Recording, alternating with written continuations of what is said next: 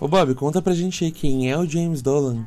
O James Dolan é um bilionário, um bilionário que joga aqueles jogos de manager, tipo FM, o L-Foot pros mais antigos. Só que ele faz isso na NBA e, com o detalhe, ele joga muito mal. Ele é ruim. Muito ruim. Mano, eu sempre fui ruim nesses jogos também, mas eu acho que se me botasse na NBA hoje, eu ia melhor que o James Dolan. Não, podia botar eu lá, cara. Eu não ia ser pior do que o James Dolan, eu tenho essa garantia. Eu não ia fazer com muita coisa que ele fez, meu. Não, tô falando sério mesmo. Porque assim, ó, pra mim, eu nem sei quem é o James Dolan, mas só sei do negócio, tá? Só sei que o Knicks é muito ruim, faz muito tempo, e todo esse tempo, quem é o dono é o James Dolan. O episódio de semana é do James Dolan, dono do Knicks, que é o time que faz parte da NBA desde o início, 1946. O time tem dois títulos em 1970 e 1973 e inexplicavelmente pra gente que é brasileiro é a franquia mais valiosa de toda a NBA, avaliada em 4.6 bilhões de dólares. E esse é mais um episódio do podcast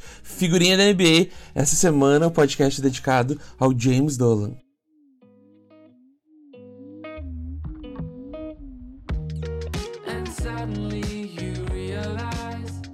O James Dolan é o dono do Knicks, o New York Knicks, que para mim, que é brasileiro, queria saber como é que é até pra ti, Bob. Eu sempre achei bizarro por que, que o Knicks sempre foi ruim, mas sempre os gringos falam do Knicks. Os caras sempre falam, ah, mas o Knicks esse ano, quem sabe vai. Falam muito mais do Knicks do que falam, sei lá, do Hawks. Eu nunca entendi. Não, eu acho que falar mais do Knicks do que falar mais do Hawks até vai. Mas eles falam mais do Knicks do que falam, por exemplo, do Spurs, sabe? Coisas assim. É, porra, sacanagem. Uh, não faz sentido nenhum. Não faz absolutamente sentido nenhum, mas eu acho que é meio muito como se, por exemplo, tu mora no, na Itália, aí tu tá olhando aqui pro futebol do Brasil e tá ganhando lá o Palmeiras, o São Paulo, o Grêmio, sei lá eu quem. E o pessoal só fala do Flamengo? Mas que história é essa? Tu vai defender o Flamengo?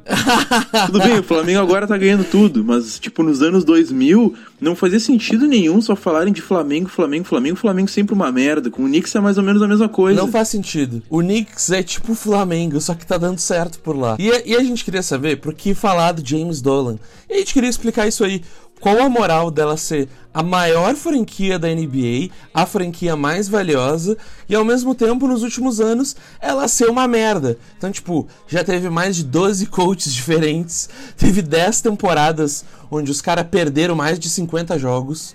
Teve sete vezes nos playoffs e sete vezes em último, tá? E teve um título só de divisão. Ah, e com um detalhe, nos playoffs do leste. É, né? Exatamente. Que na maioria dos anos tu não precisa nem ganhar mais do que perder para conseguir chegar nos playoffs. Não, era, era complicado, era complicado. O, o, o Knicks realmente fede demais faz muito tempo. E nós estamos em meio a mais uma péssima temporada do Knicks. Uh, os resultados ruins eles simplesmente não param. Já teve troca de técnico, já teve troca do presidente do basquete e para piorar a situação a torcida fez cantos de sell the team, vendam o time no Madison Square Garden e agora ontem mesmo aconteceu um desentendimento com o Spike Lee, que é um torcedor símbolo do Knicks há quase 30 anos, tá em todos os jogos lá, se desentendeu com o dono, tem várias tretas. O que não falta no Knicks para falar é treta.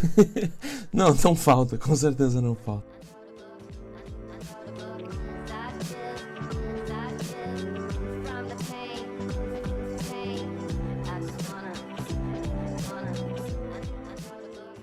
É engraçado, porque se a gente for falar do draft do James Dolan, é como se a gente dissesse que o draft do James Dolan é tipo assim, ó. O pai do James Dolan chegou pra ele e falou: Filhão, já jogou NBA Manager? Eu tenho aqui um craquezinho pra ti, uma cachaça. Olha aqui, ó. Toma o Knicks pra ti. Conta aí pra gente qual foi a história por James Dolan e de James Dolan pra dono do Knicks, praticamente. Ah, pensando assim, se for colocar lá no Wikipedia a Early Life do James Dolan, ele até trabalhou com algumas coisas, ele tentou ser músico e fez faculdade de comunicação e não sei mais o que. Mas a, a moral é que tu não vira um bilionário, né, tendo uma vida normal. É. Então, então basicamente o caminho que ele traçou para chegar até o posto de dono do Knicks foi o seguinte: o pai dele tinha uma empresa que, junto com uma outra empresa a ITT Core comprou o Madison Square Garden. Que é o estádio do Knicks, tá ligado? Tipo, provavelmente o maior ginásio do mundo inteiro, assim, é provavelmente o mais badalado de shows dos Estados Unidos inteiro e é quem era dono dos times que jogavam no Madison Square Garden como o Knicks e Rangers. Isso, a pessoa, eles compraram o Madison Square Garden e de brinde veio o New York Knicks, o New York Rangers, que joga hockey no gelo na, na, na NHL, enfim. E aí, bom, eram duas empresas, essa ITT Corp e a Cable Vision, que é a empresa da família do James Dolan, que nada mais é do que uma dessas operadoras de telecomunicação, essas empresas que todo mundo gosta. E o fundador, da, da, que, é o, que era o Charles Dolan, pai do James Dolan, passou para ele o controle da empresa em 1995. E aí, dois anos depois, 1997, o James Dolan conseguiu comprar a outra metade do do Madison Square Garden, até que em 1999 ele se colocou no posto de gerenciar pessoalmente os negócios que envolviam o Madison Square Garden, incluindo o New York Knicks. Pô, cara, vai dizer, é um, é um trampo de sonho, assim, vai dizer, tu comprar um negócio e aí tu vê, bah, do nada que saiu junto um, um Atlético Paranaense, entendeu? Só que não é, é um dos maiores times da NBA inteiro. Tu do nada tá ali trampando e tu acha que, pô, tu vê que a gente é meio dono desse desse time aqui, eu podia gerenciar pessoalmente ele, né? Acho que eu vou usar o meu foco para gerenciar um time da NBA agora.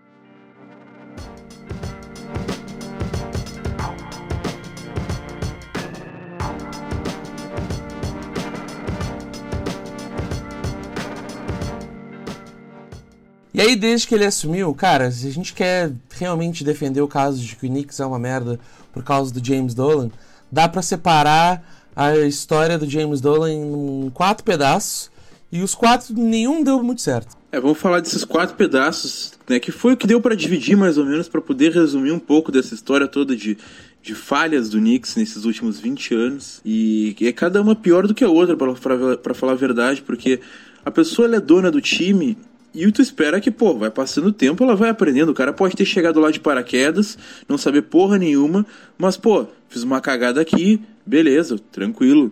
Não vou fazer de novo. Faço outra cagada ali, não, na próxima vez eu arrumo. Pro... Não acontece isso. Na verdade, parece que a coisa só piora. Não, eu fico pensando, na quinta cagada, tu pede ajuda, entendeu? Tu meio que diz, ô, oh, mano, acho que na real eu não sei fazer isso aqui mesmo. Eu vou chamar um cara foda aí pra me ajudar. Não, é, para mim o, o, que o James Dolan faz é o contrário disso. Quanto mais vai dando problema e os GM que eles contratam não dão certo, ele vai demitindo a galera e assumindo ele mesmo muita decisão e ele vai fazer negociação, ele vai conversar com os caras sobre os caras entrarem no time. E penso, não, James Dolan, não, não é assim que funciona. Tem uma história triste pra caramba do, do LeBron quando ele foi entrar na primeira free agency dele. Que foi lá o James Dolan, e aí uma lenda do Knicks, de, que foi campeão em 73, chegou numa cadeira de roda. Ele, o James Dolan e mais um, um sócio do James Dolan lá, para falar com o LeBron, tipo, Cara, o LeBron não tava nem aí pra esses caras, sacou? Simplesmente não comprou esse papo aí. E é porque o James Dolan faz isso. Ele meio que dá uma sumida para ele e resolve resolver mesmo. O Knicks fica sem GM por um puta tempo. Às vezes fica sem coach por um mega tempo aí. Eles não estão nem aí. Nem aí. Então, bom.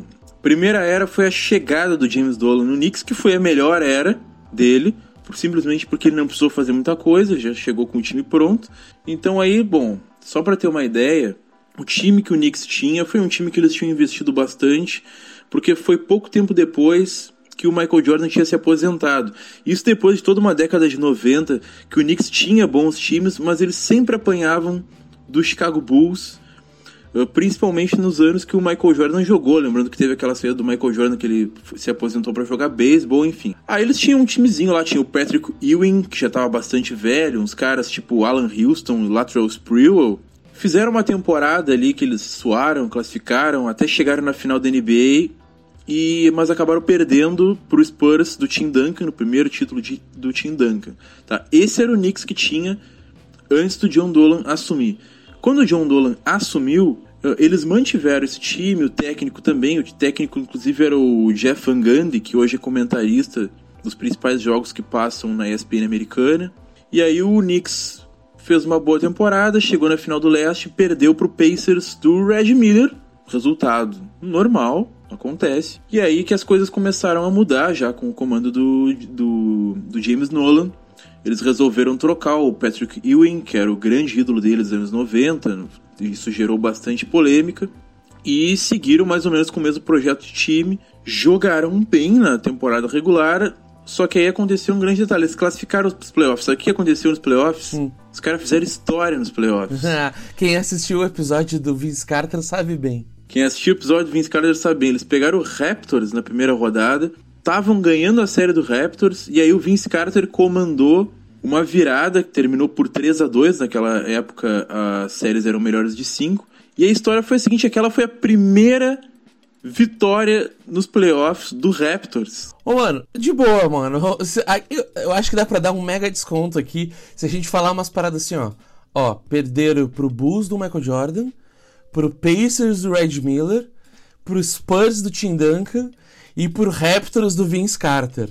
Pô, sacanagem, entendeu? É um monte de Hall da Fama aí. É um monte de cara que, pô, tu, tu respeita o cara e o time dele um pouquinho, pelo menos. Eu dou um desconto pra ele. Eu concordo, para mim, a melhor época do Knicks foi essa aí.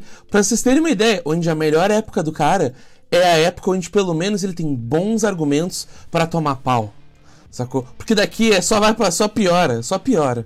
Só piora. E aí tá, essa era ela basicamente acaba com depois dessa derrota pro Raptors, o time no ano seguinte começou a desandar. O técnico Jeff Van Gundy pediu demissão do cargo. Ele mesmo se sujeitou a largar fora do Knicks, deixou uma cartinha, ó, tô vazando, falando que ele já estava assim, se sentindo fora de foco e que os jogadores já não estavam jogando com intensidade. Enfim, a coisa estava realmente desandando. Normalmente, quando acontece esse tipo de coisa, é um sintoma de algo um pouco mais profundo que eu acho que foi algo que a gente começou a ver uh, a partir dos anos seguintes. E esse aí, pra gente, é como se fosse meio que o auge do Knicks, tá? Acho que a gente tem um pequeno outro auge do Knicks mais tarde ali depois.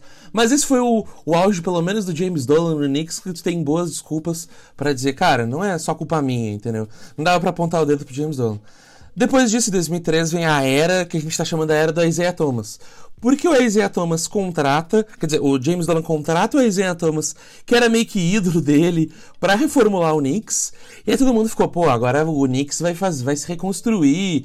E cara, ele simplesmente. O Isaiah Thomas foi mega agressivo no mercado. E, e foi um acúmulo de desastre, um monte de coisa dando errado, uma depois da outra, até que durou pouco tempo, né? Essa quantidade de cagada atrás de cagada. Tipo, tinham que ter feito, cortado o Isaiah Thomas muito antes. Cara, ele começa dando uns contratos gigantes para uns caras que simplesmente não renderam. Então, fazendo essa pesquisa, a gente vê o Ed Curry ganhando um contrato milionário daqueles pensam, sério, esse cara aí? O Ed Curry, sério mesmo? E também um cara chamado Jeremy James. Eu não conheço esse cara. Eu nem sei quem é. Eu também não sei quem é esse cara. Eu lembro que eu jogava os NBA Live na época e eu achava muito estranho. Porque quando jogava aqueles modos mais sério, carreira e tal, do, dos times, tu olhava o Knicks e sempre tinha um jogador com um salário tri alto. E eu, quem é esse cara? Bah, não tô ligado nesse magrão, bah, tipo, tu não sabia muito bem quem eram os caras pelo basquete deles. E aí eu me assustava um pouco. Pô, por que, que o Knicks, eu naquela época, sem entender muito, já perguntava, por que, que o Knicks paga tanto pra uns caras meio sem nome assim, sabe? É, eu, eu, eu nunca entendi o Knicks até realmente conhecer o James Dolan. Porque eu não sabia qual era a moral mesmo. Que, cara, mesmo naquela época lá o Isaiah Thomas aí queimou um monte de jogador jovem e escolha por veterano já em decadência. Então, por exemplo, eles perderam o, o Ariza, o Trevor Ariza, que hoje, até hoje o cara tá jogando bola tri bem e todo time meio que quer um cara como o Trevor Ariza no time. E aí pegaram, tipo, um Steve France quase acabado. Aí, tipo, depois deram o maior contrato de técnico da história pro Larry Brown, que tinha sido campeão com o Pistons, mas já tava jogando um basquete ultrapassado pra época.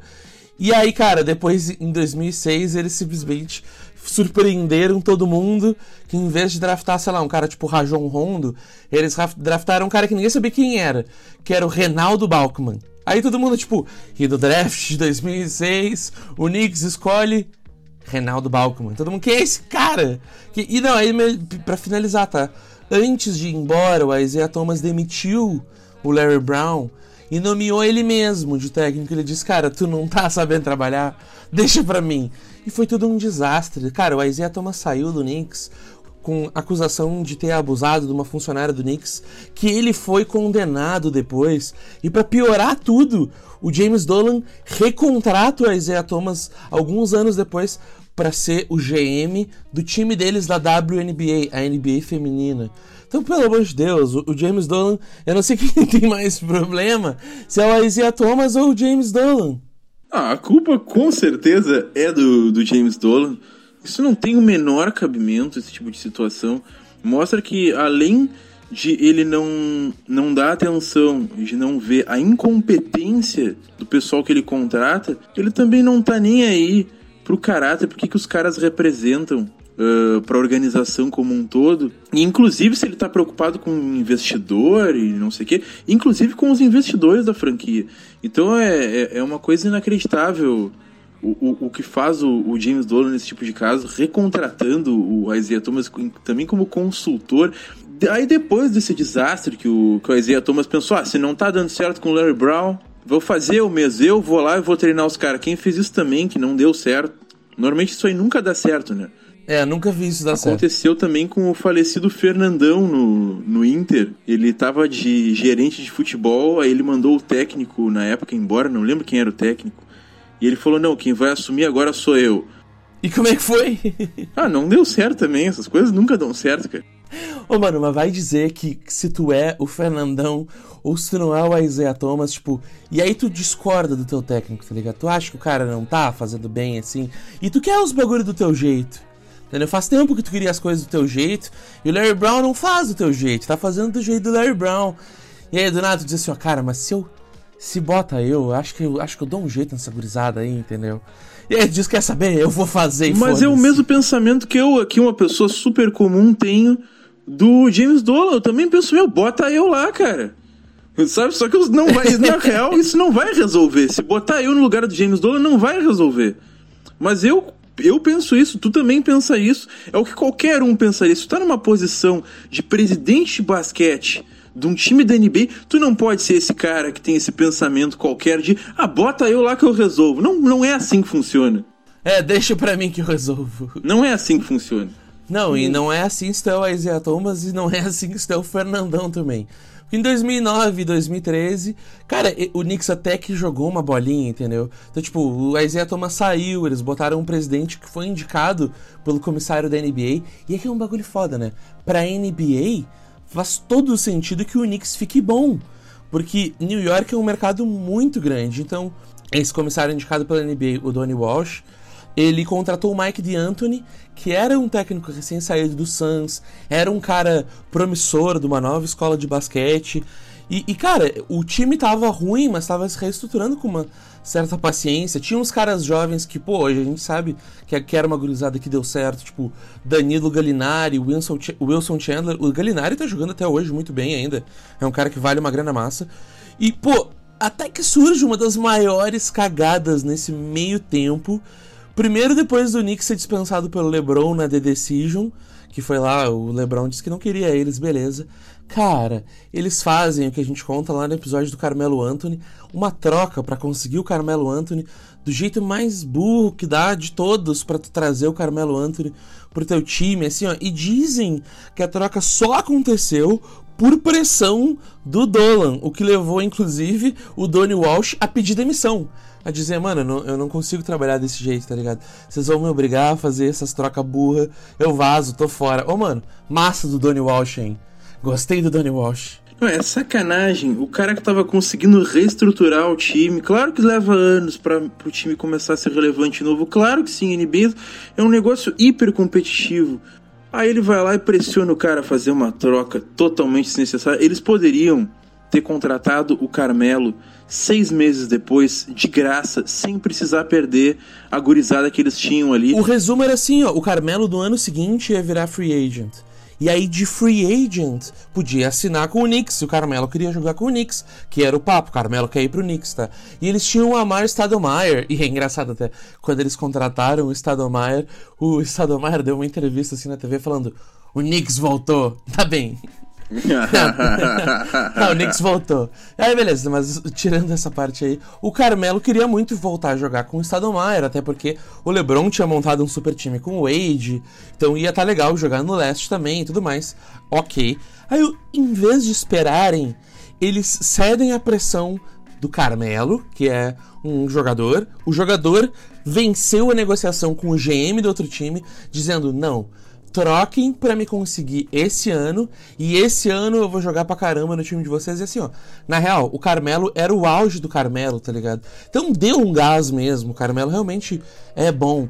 Mas imagina se eles não tivessem mandado todo mundo embora para conseguir o Carmelo e tivessem trazido o Carmelo e os caras que não foram embora, entendeu? Não, eles tiraram embora todo o núcleo jovem do time, de todo mundo que eles estavam reconstruindo, mandaram embora, chamaram o Carmelo Anthony e olharam pro céu e falaram: Cara, Phil Jackson, resolve a treta aí pra gente. E aí entregaram em 2014 as operações de basquete nas mãos do Phil Jackson que era um, então, medalhão, de, realmente um medalhão, um dos nomes, até hoje, um dos nomes mais pesados da NBA. E o Phil Jackson tratou de, desde o início, levar vários bruxos dele pro Knicks. Chegou contratando o Lamar Odom, o Shannon Brown, caras com que, que tiveram sucesso com ele no passado no Lakers, mas que eles já não estavam mais realmente jogando basquete na NBA. Depois também trouxe o, o Sasha Vujacic.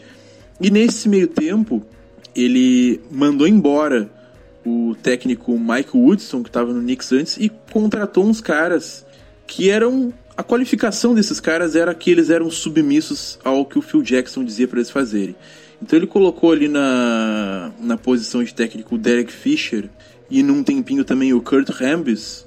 E esses caras eles não tinham autonomia de verdade para comandar o time, os jogadores sabiam disso, os jogadores não confiavam no técnico deles, porque sabiam que eles eram só uns fantoches do Phil Jackson.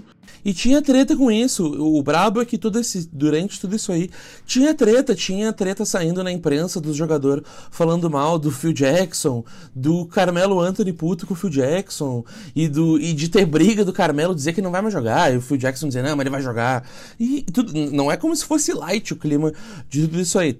Tudo isso aí sempre a trancos e barrancos e treta e problema. E um dos grandes motivos que geravam essas tretas todas é que o Phil Jackson ele impunha que o Knicks jogava, jogasse com o triângulo ofensivo que tinha rendido toda uma carreira de sucesso. Uh, seis títulos para o Phil Jackson da NBA com Lakers e Bulls. Só que nessa década passada, dos 2010, é um sistema ofensivo que já não fazia mais sentido ser utilizado de forma integral. Ele até tem alguns princípios bem legais que times como o Spurs e o Warriors usam até hoje. Mas o triângulo duro, ele não faz o menor sentido para se jogar na NBA de hoje em dia. Então os caras tipo Carmelo e e o Derrick Rose, que o Phil Jackson contratou depois, eles declaravam publicamente que eles não gostavam de jogar no triângulo. Só que mesmo assim, o Phil Jackson era completamente inflexível. Vários caras, inclusive, não queriam ir pro Knicks porque sabiam que se eles fossem pro Knicks, eles iam ser obrigados a atuar dentro do triângulo.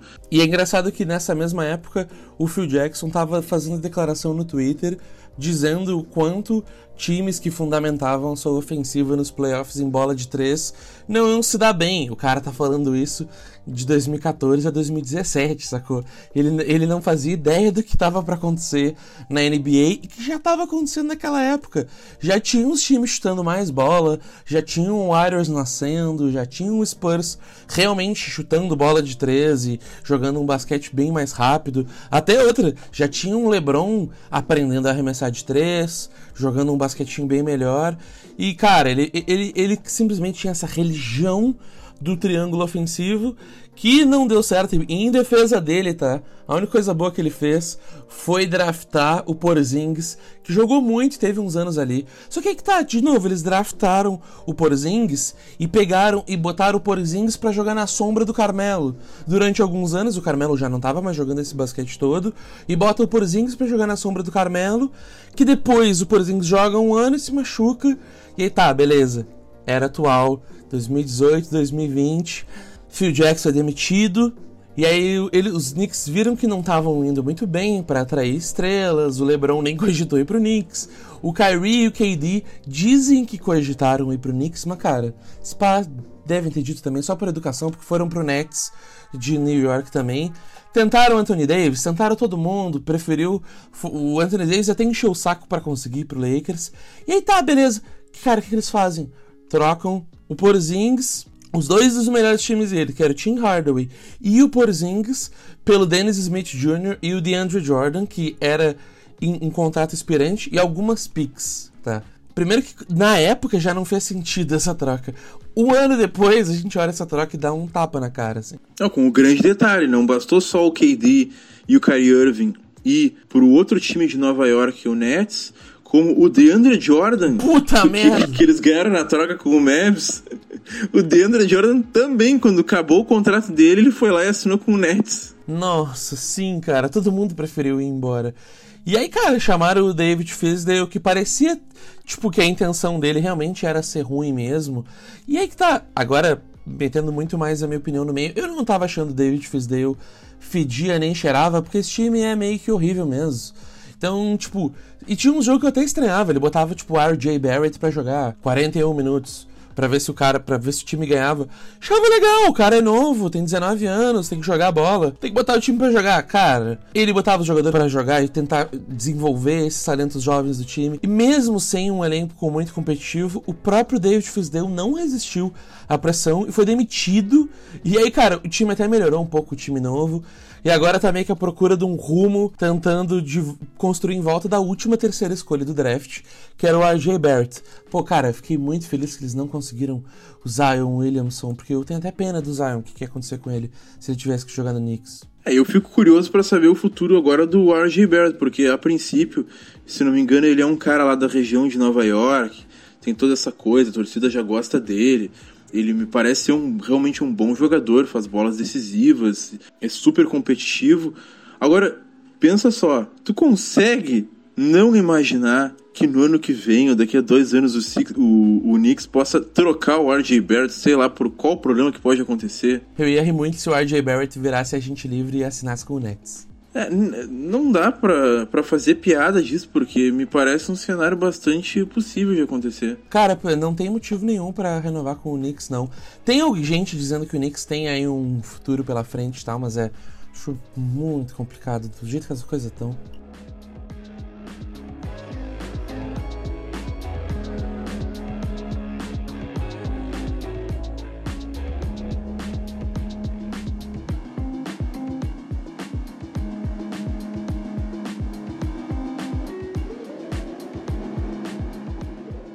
Só que aí fica aquela pergunta, né? Se o Knicks é tudo de ruim, por que, que o Knicks ainda todo mundo fala do Knicks? Qual é a moral do Knicks? Por que, que o James Dolan não foi, sei lá, expulso, sacou? Qual é a moral do James Dolan ainda, então, se o Knicks é tão horroroso assim? E a moral é simples, cara. Nova York é um mercado muito, muito, muito, muito grande.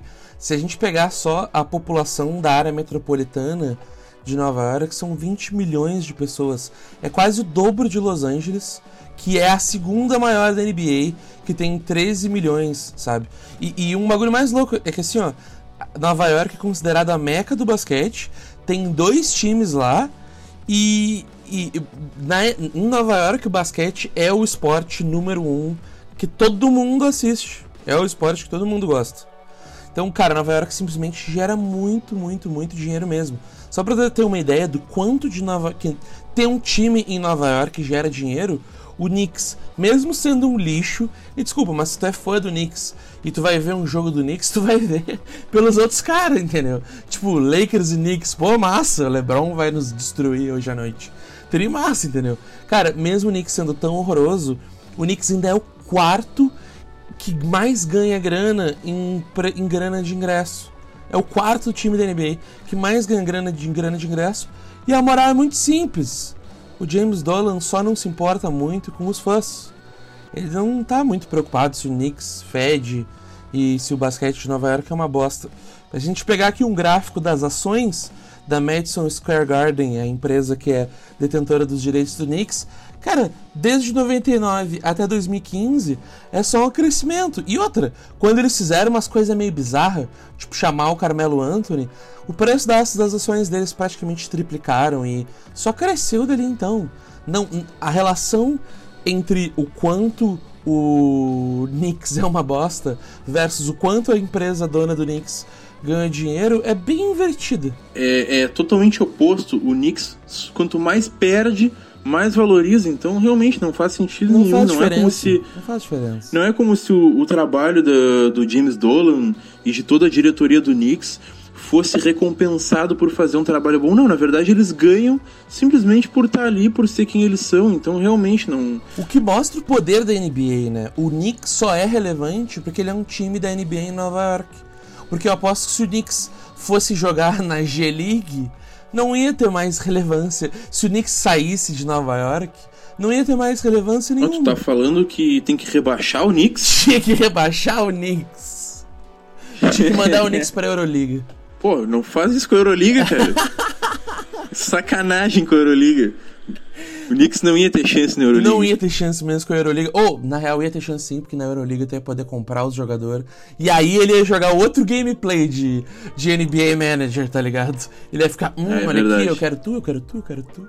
Não, e para se ter uma ideia desse descompasso que tem sobre ganhar e no sobre na verdade dessa questão de tu conseguir ganhar jogos, ou melhor, não conseguir ganhar jogos e seguir aumentando o rendimento, tu vê que os jogadores que vão pra lá, exemplo do Carmelo mesmo, os motivos que o Carmelo hesitou um pouco em querer sair de Nova York é que ele pode ganhar um salário de 20 milhões no, no Knicks, só que desse salário ele consegue incorporar em patrocínios um valor muito, mas muito maior do que ele consegue se ele joga, por exemplo, em Oklahoma, que foi para onde ele foi quando ele saiu do Knicks.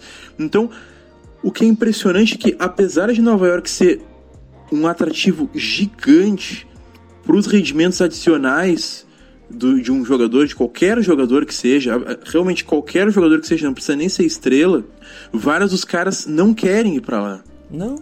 E, e tu vê que muitos caras que vão pra lá vão num período meio estranho da carreira deles. Tipo, se tu pega até o Marcus Morris, por exemplo, que foi acabar caindo.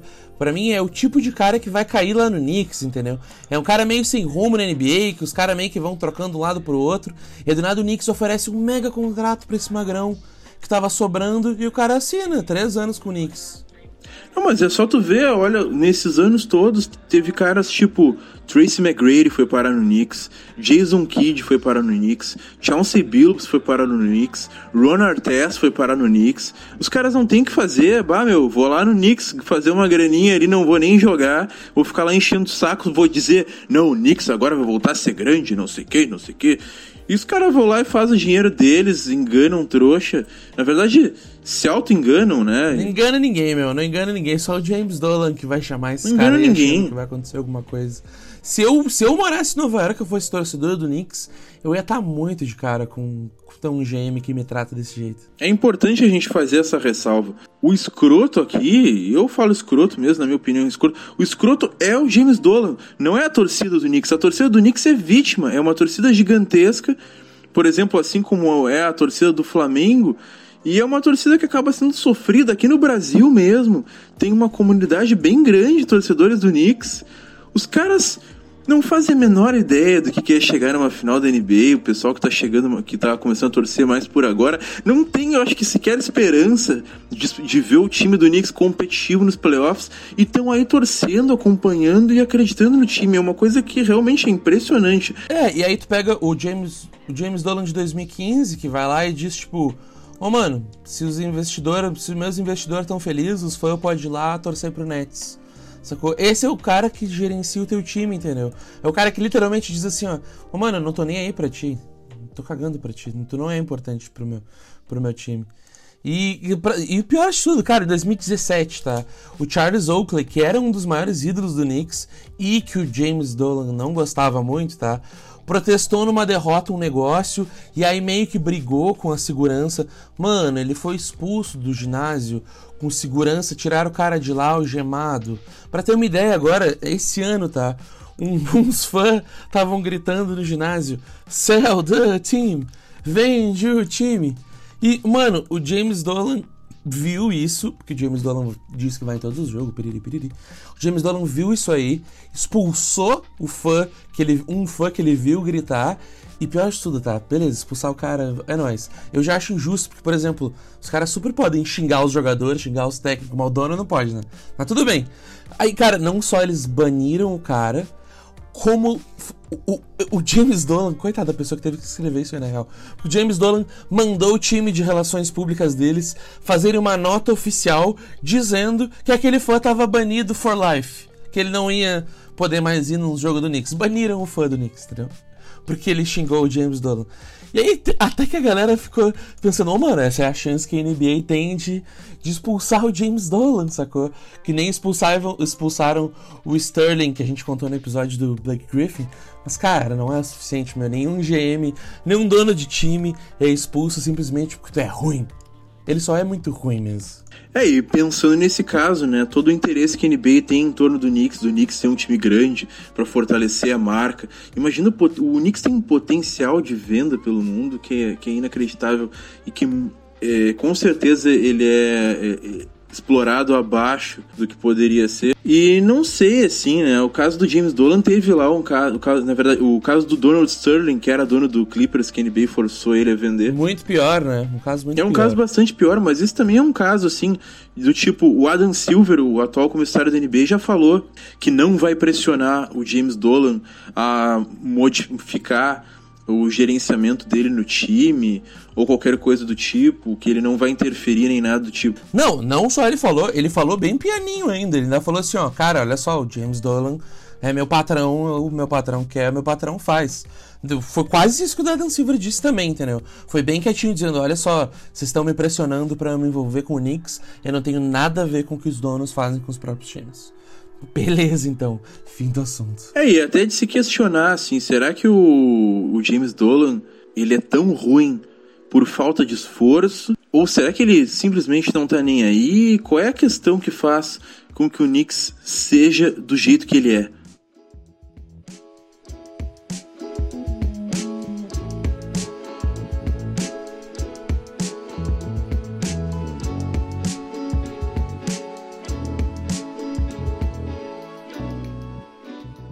Eu tenho certeza que se o James Dolan fosse um GM melhor, se ele se importasse com os fãs, se ele realmente tivesse lá por razões de basquete, tá?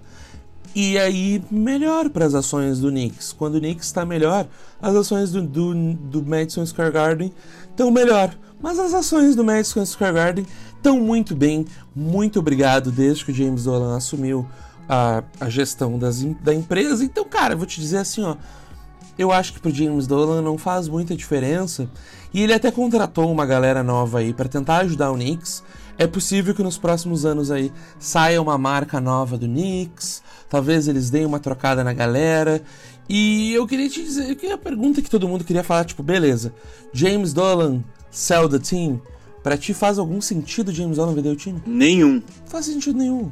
Não dá. Tu é dono de um time da NBA. Tu vai ganhar vendendo o time, sei lá, 6 bilhões. É, porque, tipo, pode estar muito bem avaliado em 4,7 bilhões, mas o James Dolan não, que, não tem motivo para vender, entendeu? Lá, 6 bilhões, ganhar 6 Sim, bilhões. ganhar 6 bilhões. Aí tu vai investir esses 6 bilhões, pode investir em uh, energias renováveis, petróleo, pode diversificar, carro, é, carro pode diversificar os teus investimentos com o que tu quiser. E aí esses 6 bilhões eles se transformam rapidamente em 10 bilhões. O que, que tu prefere? Gerar 10 bilhões com investimentos diversos em várias coisas, ou ser dono de um time da NBA e fazer o que tu quiser? Ô mano, me dá um time da NBA que eu vou mandar uns contratos doidão pro Carmelo Anthony. Manda deixa pra mim com certeza. E é brabo, ele não vai vender o time, não faz sentido nenhum vender o time. É um excelente negócio para a família dele, a menos que os acionistas do Knicks metam uma mega pressão para pelo menos dar uma escondida no James Dolan, ou se ele realmente achar que perdeu a graça de jogar NBA Manager, não tem muito o que fazer se é fã do Knicks não. E é uma merda desde sempre, já desde 1999 o time não fez nada demais e pior de tudo, tá?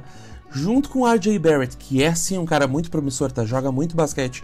Esse último draft aí foi um draft de caras muito bons. Zion em primeiro, Jamorant jogando muito no Grizzlies. E o RJ Barrett, que é uma mega revelação lá no Knicks. Ao mesmo tempo tem treta dos jogadores, o Dennis Smith Jr. e o Julius Randle brigam com o RJ Barrett. E o Dennis Smith Jr cada vez tem se mostrado um cara mais, tipo, ele era o problema do Mavs mesmo, entendeu? Ele que não sabia jogar coletivo. E eu vou te dizer assim, ó, futuros do Knicks. O futuro do Knicks é a mesma coisa que a gente tá vendo aí agora. Vai ter um, um draftzinho, vai pegar umas piques. É possível que os torcedores do Knicks estão torcendo pro Knicks perder, para ver se o Knicks consegue uma pique melhor, e assim vai indo. É a vida do Knicks. Uma possível solução, assim, pro Knicks, tá? Eu tô tentando ser propositivo, tá? Porque eu não acho que o Knicks mereça uma solução. Enquanto os caras tiverem esse tipo de gestão, eu acho que eles têm que feder mesmo. Mas tu pega o exemplo agora, eu tinha falado do Flamengo. O Flamengo tem alguns problemas parecidos de estar numa cidade grande, badalada, eh, de ser o time de maior torcida e tudo mais. O Flamengo contratou um técnico que mudou bastante as relações internas lá dentro, conseguiu modificar a cultura do time. E tu pega uma imprensa como é a de Nova York, que dizem que é a imprensa mais chata dos Estados Unidos de todas. Tu precisa, e até faz sentido pensar que eles contrataram os caras tipo Phil Jackson, para gerir o time e tudo. Tu precisa de pessoas que estejam lá querendo mudar, querendo fazer alguma coisa diferente e uma coisa principalmente séria, porque pega uns caras novos, por exemplo, o RJ Barrett e o Dennis Smith Jr., não, não se trata só também, né? Não que eu, que eu acho que o Dennis Smith Jr. seja um, um jogador muito promissor ou que saiba jogar coletivamente, como tu disse, mas eu acho que esse ambiente de pressão que existe em Nova York, com o time sendo eternamente ruim, também dificulta bastante o desenvolvimento de jogadores jovens, como é o caso. É verdade, é verdade. Não é uma situação estacada pro lado desses guri aí. É todo mundo meio que pesando para eles não jogarem muita bola mesmo. E deve ser horrível jogar num time que tu sabe que o time não opera por basketball reasons. O teu dono faz umas cagadas e é nóis, é papel do dono mesmo fazer umas cagadas e teu técnico vai ser demitido e tu vai fazer birra em quadra e ninguém vai te botar o dedo na tua cara e te dizer, oh, mano, tem, tem 20 e poucos anos, cara, leva a sério esse contrato milionário que eu tô te pagando. E um time absolutamente instável. A gente só falou que são 20 anos, a gente separou em quatro eras, mas a gente teve que simplificar bastante esses 20 anos para transformar eles em quatro eras, porque tá toda hora trocando de presidente de basquete, trocou de técnico quantas vezes? Trocou de técnico 12 vezes em 20 anos, isso pra NBA. Em 20 isso pra NBA anos, é, é, é ridiculamente absurdo. Não, é muito.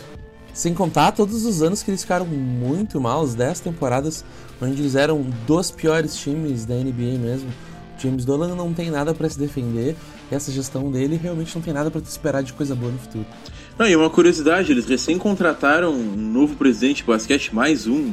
Né? Eu imagino que para quem está ouvindo e não conhece a história do Knicks fica difícil situar, porque é tanta coisa que realmente, até para pra gente aqui que, que tá falando, é, é difícil de, de estruturar bem essa história toda de GMs e técnicos e tudo. Contrataram agora o Leon Rose, só que eles contrataram esse cara depois de publicamente todo mundo já saber que eles queriam mesmo era o Masai Ujiri, que é o presidente de basquete do, do Raptors. Então eles dizem, ah, a gente quer o Masai Ujiri, tentaram de tudo, ofereceram o maior contrato que tinha pro cara. O cara não quis ir pro Knicks. E aí, como segunda opção, eles vão lá e trazem o Leon Rose, então... Não, o cara começando com o pé direito, né? O cara começando com o pé direito. O, o primeiro candidato rejeitou o cargo. Então, cara, assim, eu, eu acho que o próprio James Dolan se colocou nesses 20 anos numa situação difícil. Não acho também, porque tem uma coisa, né? Bilionário, quando fala uma coisa, não tem muita gente que chega para ele e discorda e diga: Meu, acho que tem que mudar. Tu tá viajando, James Dolan, pelo amor de Deus, tá Sim, Eu não acredito que tenha alguém que faça realmente isso com ele. E a imprensa pode falar o que quiser, a torcida pode falar o que quiser, ele não precisa se importar. Então eu acho que essa é a tônica que serve para a gente pensar se o Knicks tem futuro ou não tem futuro. A única resposta que eu consigo encontrar para uma situação como essa é: o Knicks não tem futuro.